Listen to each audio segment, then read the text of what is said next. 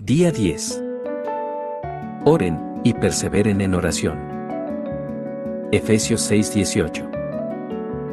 Qué gran cantidad de oraciones hemos pronunciado desde el momento en que aprendimos a orar. Nuestra primera oración fue por nosotros mismos, pidiéndole a Dios que tuviera misericordia de nosotros y borrara nuestro pecado. Por supuesto, Él escuchó esa oración, pero luego de disipar los pecados que nos cubrían como una nube, tuvimos más oraciones por nosotros mismos. Hemos orado por gracia santificadora, por la gracia del dominio propio, por un renovado convencimiento de fe, para que las promesas de Dios se apliquen a nuestra vida, por liberación en momentos de tentación, por poder en tiempos de guerra espiritual y por ayuda y alivio en los momentos de prueba. Nos hemos visto impulsados a ir a Dios como mendigos por nuestra alma necesitada, pidiendo de manera constante por todo.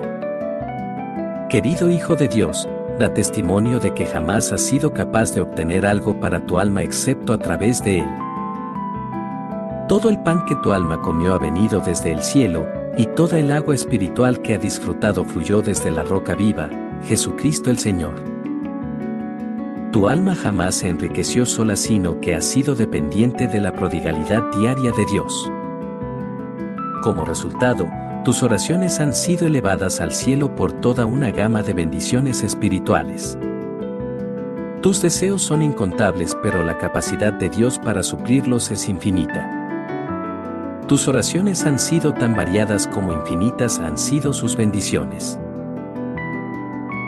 ¿Acaso no tienes razones para decir, bendito sea el Señor, que ha oído mi voz suplicante? Salmo 28, 6, porque aunque tus oraciones han sido numerosas, también lo han sido las respuestas de Dios. Él te ha escuchado, en el día de la angustia, Salmo 50, 15, y te ha fortalecido y ayudado aunque lo has deshonrado temblando y dudando ante su propiciatorio, Éxodo 25, 17. Recuerda esto y permite que llene tu corazón con gratitud a Dios que ha escuchado en su infinita gracia tus pobres y débiles oraciones. Alaba, alma mía, al Señor, y no olvides ninguno de sus beneficios. Salmo 103, 2. Nuestro Señor es un Dios generoso, que nunca dosifica sus bendiciones poco a poco ni reserva sus mayores bendiciones para después. No, él derrama con generosidad sus bendiciones sobre sus hijos.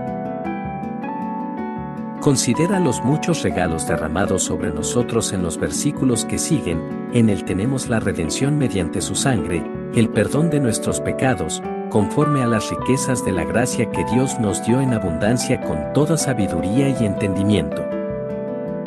Efesios 1, 7-8 Fíjense qué gran amor nos ha dado el Padre, que se nos llame hijos de Dios.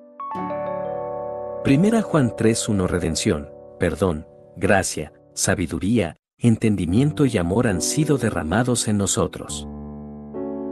Después de todo, el que no escatimó ni a su propio Hijo, sino que lo entregó por todos nosotros.